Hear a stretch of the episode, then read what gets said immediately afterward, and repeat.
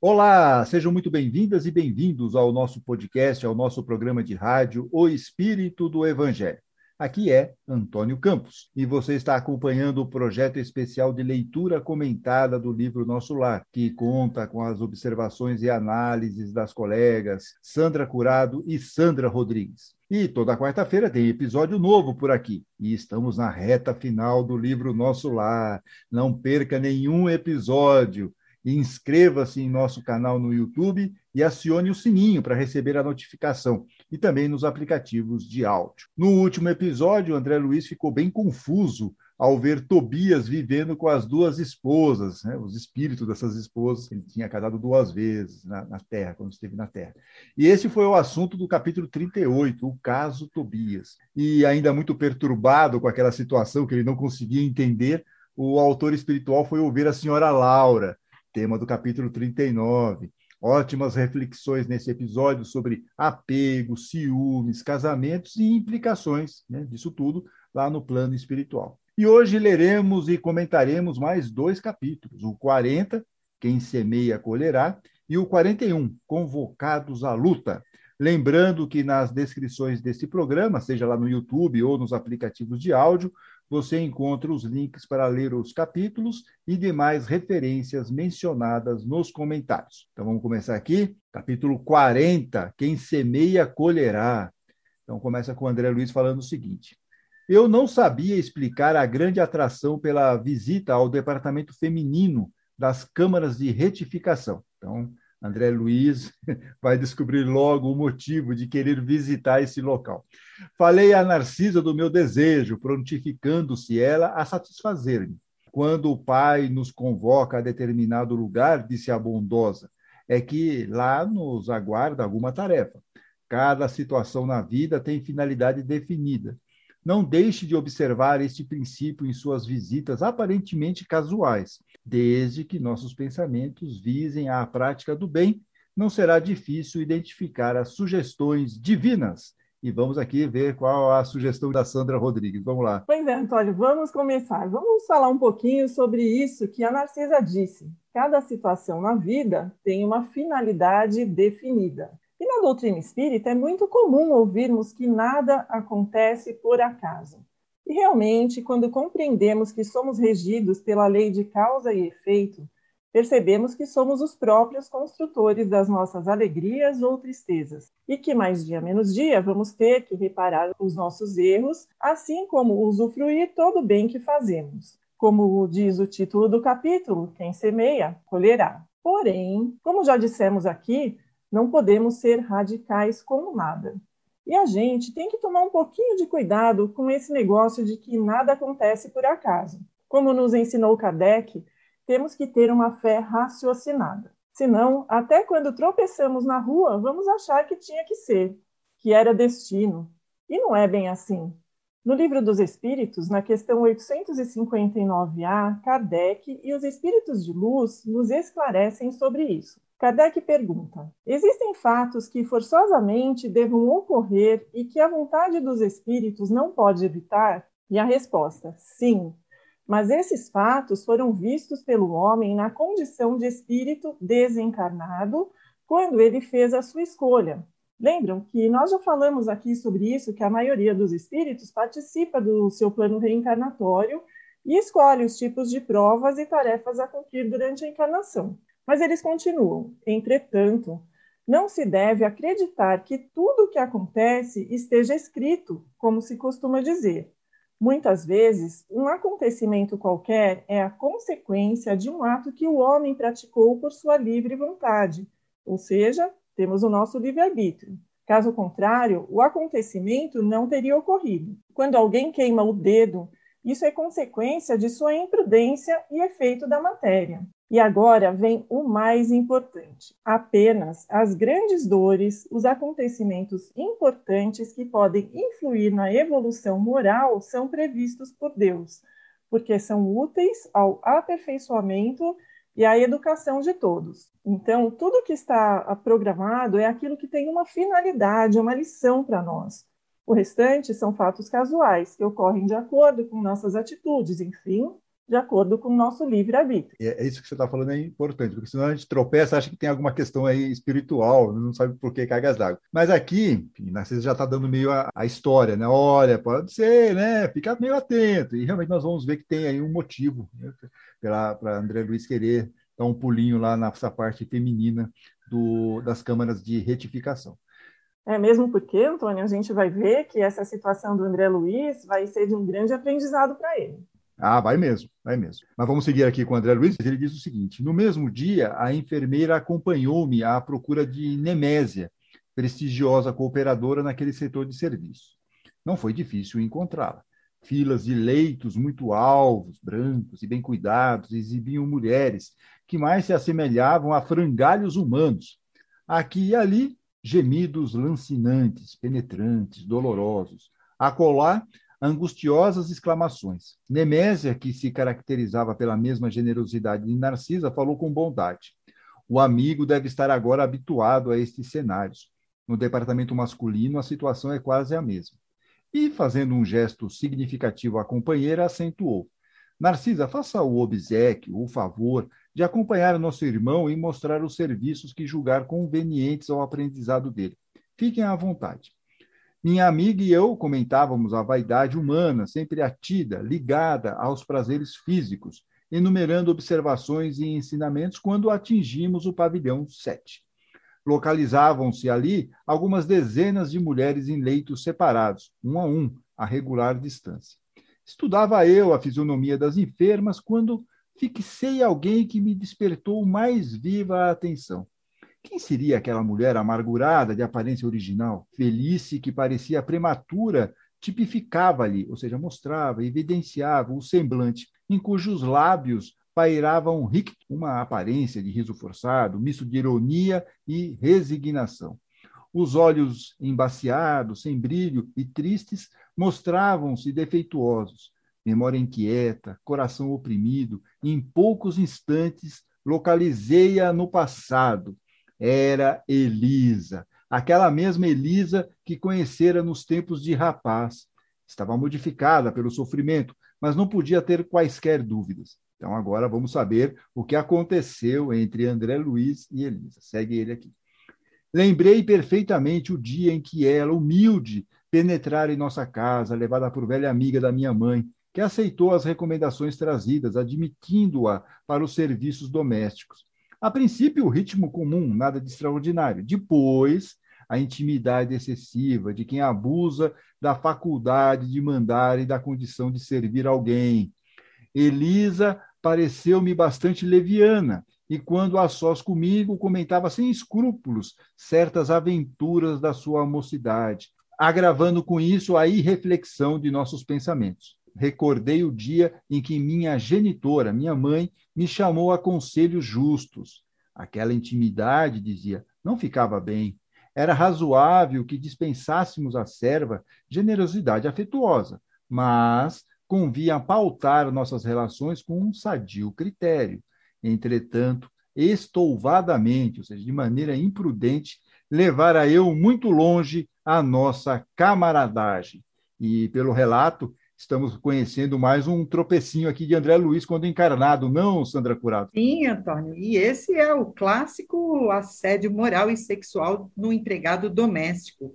Infelizmente, uma prática muito comum desde sempre. E se caracteriza aqui por essa versão defensiva de André Luiz de que Elisa parecia bastante leviana se sentindo assim autorizado a prosseguir o seu ato. Bem, precisaríamos ouvir o lado da Elisa para confirmar essa história, mas o fato é que essa prática abusiva, valendo-se de posição superior ou de força, é muito antiga. O transgressor impõe seu domínio àquele que se encontra vulnerável avançando os limites morais de convivência, seja de patrão, como aqui no caso, ou então, infelizmente, um parente, um colega, ou mesmo dentro de um relacionamento. Todo o abuso numa relação mostra a falta de amor ao próximo, porque esse tipo de assédio produz marcas que podem ser irreversíveis, trazendo grandes sofrimentos psicológicos e morais para a vítima, como a gente vai ver aí no caso da Elisa. Lembrando que o assédio sexual é crime e está no artigo 216 do Código Penal Brasileiro, com pena de um a dois anos de detenção, tendo esta aumentada em um terço se a vítima for menor de 18 anos e também outros agravantes, Antônio. Sim, isso nos dias atuais, mas na época em que André Luiz estava lá, né, não existia essa legislação que mostra a lei do progresso para nós, quer dizer, como a sociedade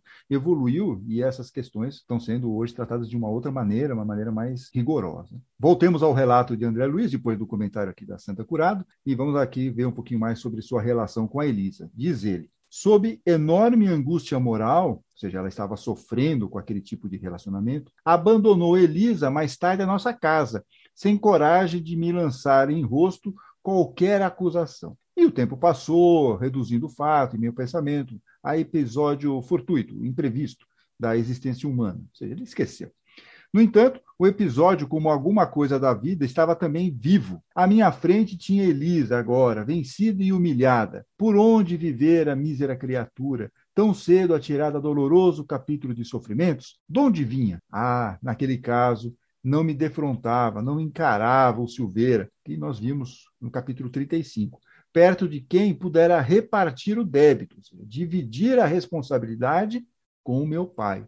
A dívida agora era inteiramente minha. Então, ele força essa questão. Era inteiramente minha essa dívida. Cheguei a tremer, envergonhado da exumação, ou seja, estava desenterrando aquelas reminiscências, aquelas lembranças. Mas qual criança ansiosa de perdão pelas faltas cometidas, dirigi-me a Narcisa, pedindo orientação. Aqui de novo, então, na hora da dúvida, André Luiz sempre vai atrás aí da Narcisa, ou da Dona Laura. E ele admite aqui na sequência: Eu mesmo me admirava da confiança que aquelas santas mulheres me inspiravam. Talvez nunca tivesse coragem de pedir ao ministro Clarencio as elucidações que pedira a mãe de Lísias, e possivelmente outra seria a minha conduta, comportamento naquele instante, se tivesse Tobias a meu lado. Considerando que a mulher generosa e cristã é sempre mãe, voltei-me para a enfermeira, confiando mais que nunca. Então, as mulheres estão sempre ajudando aí o André Luiz e ele aqui, num momento bacana, reconhecendo isso. Narcisa, pelo olhar que me endereçou, parecia tudo compreender. Comecei a falar contendo pranto, mas a certa altura da confissão penosa, minha amiga obtemperou, argumentou, deu uma interrompida. Não precisa continuar. Adivinhe o epílogo, o fim da história. Não se entregue a pensamentos destrutivos. Conheço o seu martírio moral de experiência própria. Entretanto, se o senhor permitiu que reencontrasse agora esta irmã, é que já o considera em condições de resgatar a dívida. Vendo a minha indecisão, que é antológica, essa indecisão do André Luiz, né, ela prosseguiu. Não tema, aproxime-se dela e reconforte-a. Todos nós, meu irmão, encontramos no caminho os frutos do bem ou do mal que semeamos. Esta afirmativa não é frase doutrinária, é realidade universal. Tenho colhido muito proveito de situações iguais a esta. Bem-aventurados, ou seja, felizes os devedores em condições de pagar. Então, André Luiz tendo uma valiosa oportunidade de reparação, não é, Sandra Rodrigues? É verdade, Antônio. E como disse a Narcisa, bem-aventurados os que estão em condições de pagar, não é mesmo? Mas nós nem sempre enxergamos as oportunidades que a vida nos dá e temos a mania de achar que as coisas não tão agradáveis que nos acontecem são um castigo, uma punição de Deus. E na verdade não é nada disso. Como eu disse um pouco antes, é apenas a lei de causa e efeito, a justiça de Deus. E falando em justiça de Deus, eu me lembrei do livro Encontros com Chico Xavier, de César Carneiro de Souza, o capítulo Misericórdia e Justiça conta a história de uma senhora que foi procurar o Chico, reclamando que sofria muito e que não aguentava mais tanto sofrimento. E o Chico respondeu: Você não deve pensar assim. Existe muita gente sofrendo mais do que nós. E, além disso, está funcionando em nosso favor a misericórdia e não a justiça. Porque se fosse só a justiça, não aguentaríamos. Deus permite que paguemos nossas dívidas parceladamente. Pois é, nós passamos por algumas fases da vida que nos proporcionam essa oportunidade, assim como o André Luiz está tendo uma oportunidade de colher aquilo que plantamos, de podermos reparar nossos erros, sejam desta ou de outras vidas. E com certeza, esses são os momentos mais desafiadores para nós. é nessa hora que nós temos que ser humildes, ter resignação, equilíbrio e confiança em Deus. E não podemos esquecer de começar a preparar o nosso solo, plantar coisas melhores para que a gente possa colher os bons frutos no futuro. Porque a gente sabe que a plantação é livre, mas a colheita é obrigatória. É, e o André Luiz está vendo agora que ele está tendo que colher alguma coisinha. Então vamos lá o André Luiz está em dúvida se fala ou não com a Elisa. E a Narcisa, assim como aconteceu lá no caso do Silveira, precisou ser bem convincente. Mas parece que deu certo, porque o André Luiz diz: E percebendo minha resolução firme de empreender o necessário ajuste de contas, acentuou. Vamos, mas não se dê a conhecer por enquanto. Faça-o depois de beneficiá-la com êxito. Isso não será difícil, pelo fato de continuar a ela em cegueira quase completa, temporariamente. Pelas forças que a envolvem, noto-lhe a triste característica das mães fracassadas e das mulheres de ninguém. Então, aqui vamos dar uma paradinha, só para fazer um comentário, porque não é uma frase lá muito feliz a gente ouvindo isso hoje, porque as mulheres não precisam de alguém, está falando mulheres de ninguém. Então, como assim? Aliás, a frase mulheres de ninguém é usada como título de uma canção de 1950 de Nelson Gonçalves, que nós vamos colocar aqui para vocês ouvirem. Vai, segue o teu caminho, mas reflete bem. E mulheres como tu são mulheres de ninguém. Então, como diz o nosso querido Nelson Gonçalves, vai, segue o teu caminho, mas reflete bem que mulheres como tu são mulheres de ninguém, porque ele foi abandonado, né? O, personagem da música foi abandonado, então ele está falando isso. São mulheres de ninguém, ou seja, era uma expressão da época, 1950, que não encontra mais ressonância nos dias de hoje. Mas pelo que Narcisa está dizendo com essa frase, a Elisa provavelmente não se casou ou teve um companheiro. Vamos conferir se foi isso mesmo que aconteceu. Vamos seguir aqui na leitura. Aproximamos-nos Tomei a iniciativa da palavra confortadora. Elisa identificou-se, dando o próprio nome e prestando de boa vontade outras informações. Havia três meses que fora recolhida às câmaras de retificação. Interessada em castigar a mim mesmo diante de Narcisa, para que a lição me penetrasse na alma com caracteres indeléveis, ou seja, uma experiência que lhe levaria para sempre. Perguntei: e sua história, Elisa? Deve ter sofrido muito. Sentindo a inflexão, ou seja, a entonação afetuosa da pergunta, sorriu muito resignada e desabafou. Para que lembrar coisas tão tristes? As experiências dolorosas ensinam sempre, objetei, respondi. A infeliz, que apresentava profunda modificação moral, meditou alguns momentos, como quem concatenava, ligava as ideias, e falou: Minha experiência foi a de todas as mulheres doidivanas, imprudentes, que trocam o pão bendito do trabalho pelo fel, pelo amargor venenoso da ilusão. Nos tempos da mocidade distante, como filha de um lar paupérrimo, vali-me do emprego em casa de abastado, de rico comerciante, onde a vida me impôs imensa transformação. Então, agora, a partir de agora, ela vai falar do relacionamento com André Luiz. Vamos acompanhar. Esse negociante tinha um filho, tão jovem quanto eu. E depois da intimidade estabelecida entre nós, quando toda a reação de minha parte seria inútil, esqueci criminosamente que Deus reserva o trabalho a todos os que amem a vida sã, por mais faltosos que tenham sido, e entreguei-me a experiências dolorosas, que não preciso aqui comentar. Conheci de perto o prazer, o luxo, o conforto material, e em seguida o horror de mim mesma, a sífilis, o hospital, o abandono de todos, as tremendas desilusões que culminaram na cegueira e na morte do corpo. A gente faz aqui só um comentário rápido, que não havia naquela época tratamento contra a sífilis, uma doença sexualmente transmissível. E vamos nos lembrar que André Luiz também sofria dessa doença, como nós vimos lá no capítulo 4. Voltamos então aqui para a narração aqui da Elisa. Diz ela: Errei, ou seja, vaguei muito tempo em terrível desespero. Mas um dia, tanto roguei o amparo da Virgem de Nazaré, que mensageiros do bem me recolheram por amor ao seu nome, trazendo-me a esta casa de abençoada consolação. Então, ela foi resgatada lá do umbral e está agora lá no nosso lar. Comovidíssimo até as lágrimas, perguntei: E ele, como se chama o homem que a fez tão infeliz? Ouvia então pronunciar meu nome e de meus pais. E você o odeia? Indaguei, acabrunhado, envergonhado. Ela sorriu tristemente e respondeu: No período do meu sofrimento anterior, amaldiçoava-lhe a lembrança, nutrindo por ele um ódio mortal. Mas a irmã Nemésia modificou-me. Para odiá-lo, tenho de odiar a mim mesma. No meu caso, a culpa deve ser repartida. Não devo, pois, recriminar ninguém. Sandra Curado. É, Antônio, se já é difícil e triste reconhecermos a nossa culpa pelos atos praticados, imagina saber das consequências infelizes da vida das pessoas que prejudicamos. Ah, deve ser muito horrível. Mas a Elisa, ela revela aqui que depois que saiu da casa de André Luiz, ela acabou seguindo o caminho da prostituição. Com certeza, por conta de ter perdido a virgindade, o que era uma desonra na época. E nesse caminho, ela conheceu a glória e o horror da profissão.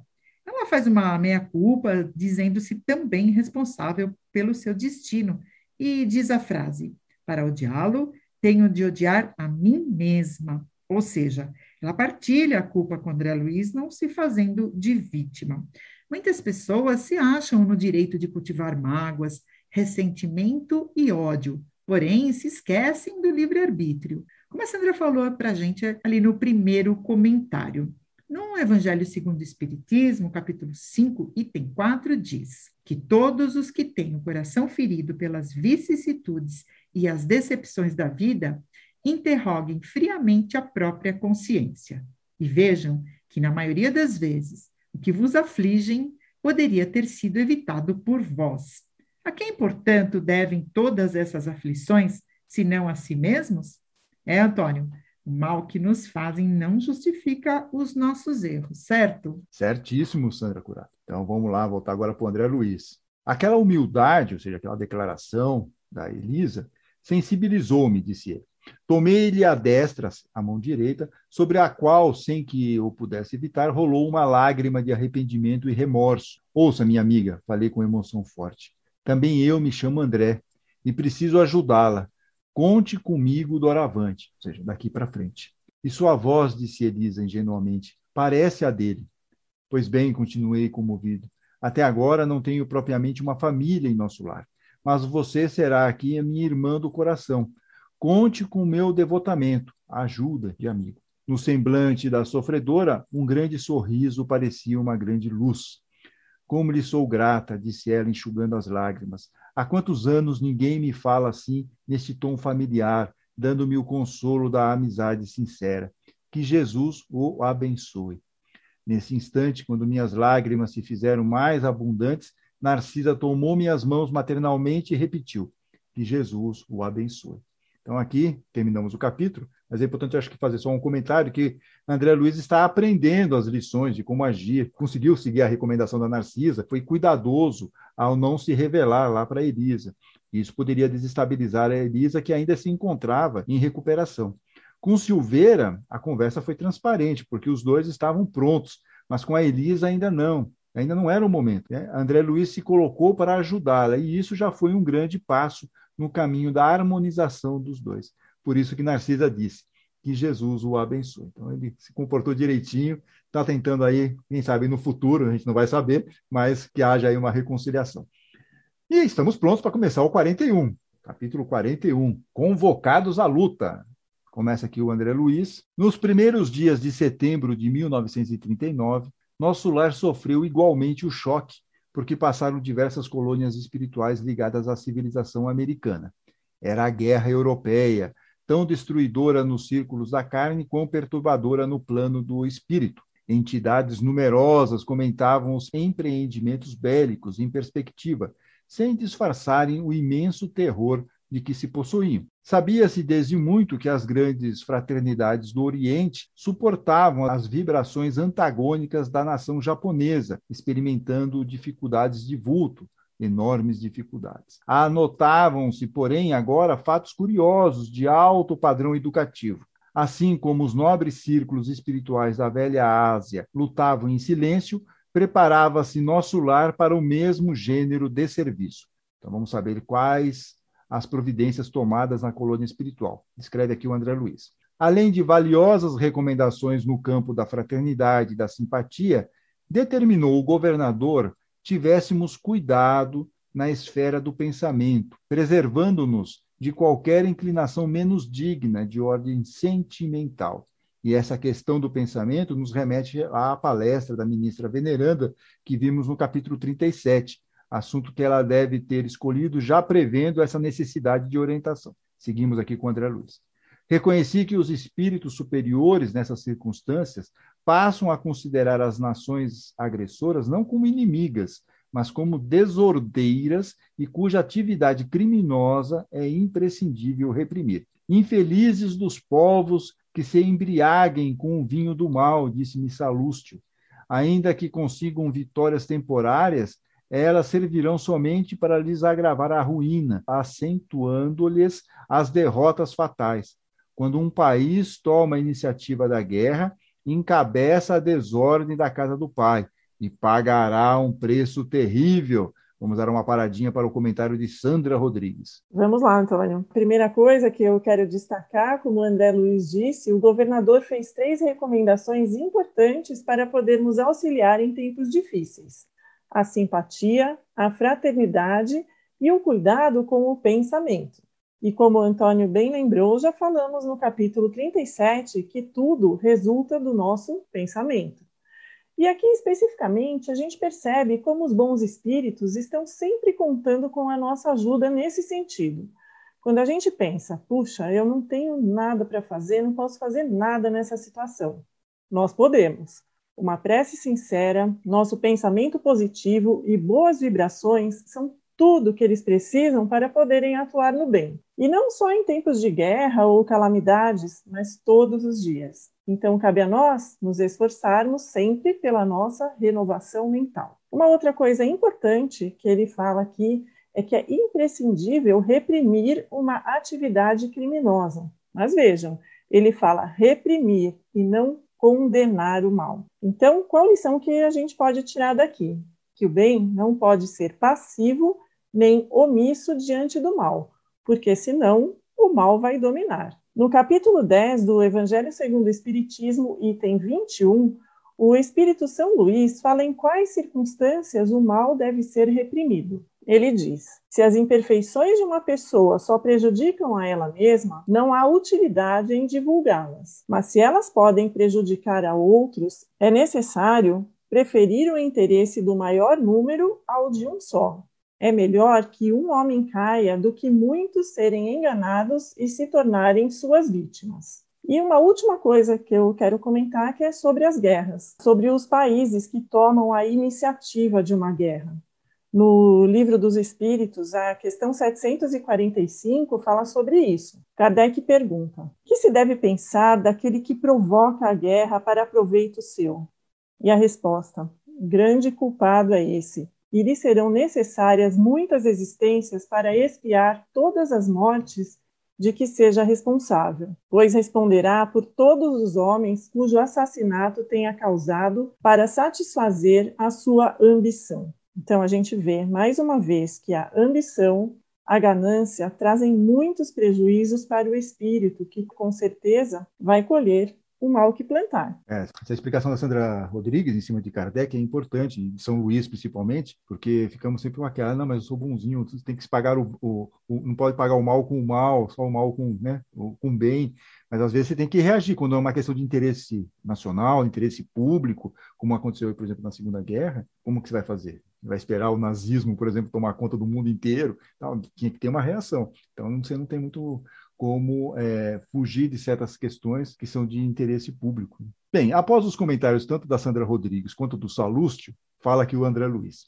Observei então que as zonas superiores da vida se voltam em defesa justa contra os empreendimentos da ignorância e da sombra, congregados, unidos para a anarquia e, consequentemente, para a destruição. Esclareceram-me os colegas de trabalho que nos acontecimentos dessa natureza, os países agressores convertem-se naturalmente em núcleos poderosos de centralização das forças do mal, sem se precatarem, ou seja, sem se prevenirem dos perigos imensos. Esses povos, com exceção dos espíritos nobres e sábios, que lhes integram os quadros de serviço embriagam-se ao contato dos elementos de perversão que invocam das camadas sombrias. Coletividades operosas convertem-se em autômatos do crime. Legiões infernais precipitam-se sobre grandes oficinas do progresso comum, transformando-as em campos de perversidade e horror ou seja, vira praticamente uma epidemia do mal, né, Sandra Rodrigues? Pois é, Antônio, a gente percebe aqui meio que essa luta do bem contra o mal e a dificuldade que os espíritos superiores têm em nos auxiliar. Como eu falei agora há pouco sobre os pensamentos, imaginem os tipos de pensamentos que os participantes de uma guerra alimentam, facilitando muito a ação dos espíritos inferiores. Allan Kardec fala sobre isso no capítulo 14 do livro A Gênese, nos itens 45 e 49. Ele diz assim: os espíritos atrasados rodeiam em torno da Terra em consequência da inferioridade moral de seus habitantes. A ação maldosa desses espíritos é parte integrante dos flagelos com que a humanidade se vê abraçada neste mundo. Muitas das vezes, a obsessão e a possessão são individuais, mas não raro são epidêmicas. Isso que o Antônio falou agora há pouquinho, vira uma pandemia do mal. Quando um bando de espíritos perversos se lança sobre uma localidade, é como se uma tropa de inimigos a invadisse. Pode então ser muito considerável o número dos indivíduos atacados. Bem complicado isso, né? Porque a gente sabe que uma pessoa com um mau pensamento atrai espíritos que se afinizam. Imaginem muitas pessoas reunidas com pensamentos de ódio, vingança, ganância, um prato cheio para os espíritos inferiores dominarem, não é mesmo? mais uma vez, a importância de vigiar sempre os pensamentos. Sempre. E tomar muito cuidado para não se contaminar. E quando começa, é tipo efeito manada. Né? Bom, segue André Luiz aqui com as suas descrições, mas agora mostrando a reação dos benfeitores espirituais. Vamos lá. Mas enquanto os bandos escuros se apoderam da mente dos agressores, os agrupamentos espirituais da vida nobre movimentam-se em auxílio dos agredidos. Se devemos lastimar a criatura em oposição à lei do bem, com mais propriedade devemos lamentar o povo que olvidou, esqueceu a justiça. É como se um país inteiro né, perdesse todo o bom senso, os parâmetros de civilidade e convivência harmoniosa. E tudo, claro, em oposição à justiça divina, de amor ao próximo, principalmente a guerra começa e a rotina se altera em nosso lar. Então vamos lá, o André Luiz diz. Logo após os primeiros dias que assinalaram as primeiras bombas na terra polonesa, encontrava-me, ao entardecer, nas câmaras de retificação, junto de Tobias e Narcisa, quando inesquecível clarim se fez ouvir por mais de um quarto de hora. Profunda emoção nos invadira a todos. E aqui um comentário rápido, que esse clarim parece ser aí uma referência que o autor está nos passando, uma referência evangélica às sete trombetas mencionadas no livro do Apocalipse, é, especificamente nos capítulos de 8 a 11. Bom, voltamos à leitura. É a convocação superior aos serviços de socorro à terra, explicou Narcisa bondosamente. Temos o sinal de que a guerra prosseguirá com terríveis tormentos para o espírito humano, exclamou Tobias inquieto. Embora a distância, toda a vida psíquica americana teve na Europa a sua origem teremos grande trabalho em preservar o novo mundo. A clarinada fazia-se ouvir com modulações estranhas e imponentes. Notei que profundo silêncio caiu sobre todo o ministério da regeneração. Atento à minha atitude de angustiosa expectativa, Tobias informou: Quando sou o clarim de alerta em nome do Senhor, precisamos fazer calar os ruídos de baixo, para que o apelo se grave em nossos corações. Sandra Curá. Ai, Antônio, olha, lendo essa frase, eu já imagino aquela vinheta do plantão da Globo que faz todo mundo passar nervoso só de esperar o que está por vir. E normalmente é alguma coisa bem ruim. Uh, e aqui eu vejo que a necessidade desse alerta é para os espíritos ensimesmados que não têm condição de perceber por si só a iminência dessa catástrofe. Quando Tobias diz fazer calar os ruídos de baixo, eu entendo que esses espíritos precisam deixar o egoísmo de lado para pensar no todo e auxiliar na emanação de bons fluidos ao planeta e aos recém-desencarnados que chegarão aos montes. Mas vamos ver, Antônio, o que essa clarinada vai despertar realmente aí no povo da colônia Nosso Lar. É, vamos ouvir, vamos ver.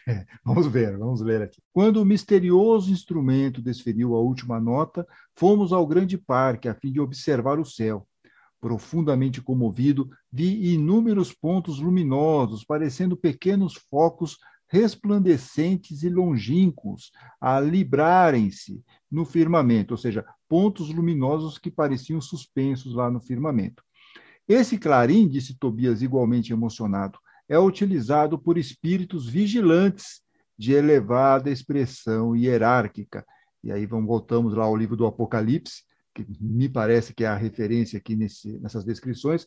As trombetas são tocadas por anjos. Regressando ao interior das câmaras, tive a atenção atraída para enormes rumores provenientes das zonas mais altas da colônia, onde se localizavam as vias públicas. Tobias confiou a Narcisa certas atividades é, de importância junto aos enfermos e convidou-me a sair para observar o movimento popular. Chegados aos pavimentos superiores, de onde nos poderíamos encaminhar à Praça da Governadoria, notamos intenso movimento em todos os setores. Identificando-me o espanto natural, o companheiro explicou. Então vamos ouvir agora o Tobias. Esses grupos enormes dirigem-se ao Ministério da Comunicação à procura de notícias. O clarim que acaba de soar só vem até nós em circunstâncias muito graves. Todos sabemos que se trata da guerra, mas é possível que a comunicação nos forneça algum detalhe essencial. Observe os transeuntes, ou seja, observe as pessoas. E nós vamos observar agora o comentário da Sandra Curado.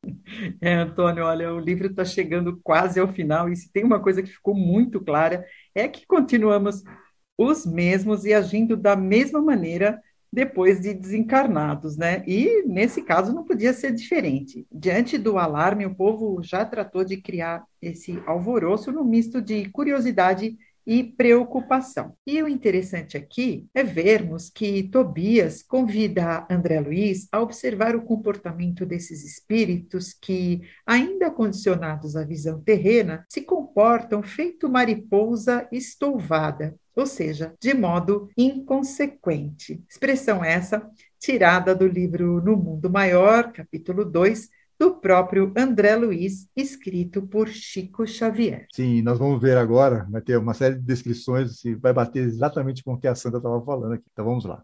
Ao nosso lado, diz André Luiz, vinham dois senhores e quatro senhoras em conversação animada. Imagine, dizia uma, o que será de nós no auxílio? Há muitos meses consecutivos, o movimento de súplicas tem sido extraordinário. Experimentamos justa dificuldade para atender a todos os deveres. E nós, com a regeneração, objetava, ou seja, respondia o cavalheiro mais idoso, os serviços prosseguem, consideravelmente aumentados. No meu setor, a vigilância contra as vibrações umbralinas reclama esforços incessantes. Estou avaliando o que virá sobre nós. Tobias segurou-me o braço, diz André Luiz de leve, e exclamou: Adiantemo-nos um pouco, ouçamos o que dizem outros grupos. Aproximando-nos de dois homens, ouvi um deles perguntando: Será crível? Será que podemos acreditar que a calamidade nos atinge a todos? O interpelado, que parecia portador de grande equilíbrio espiritual, replicou sereno: De qualquer modo, não vejo motivo para precipitações, agir impensadamente. A única novidade é o acréscimo de serviço, que, no fundo, constituirá uma bênção. É mais bônus hora e tal. Quanto ao mais, tudo é natural, a meu ver. A doença é mestra da saúde. O desastre dá ponderação. A China está sobre a metralha, ou seja, um ataque do Japão, há muito tempo, e não mostrou você ainda qualquer demonstração de assombro, ou seja, de espanto.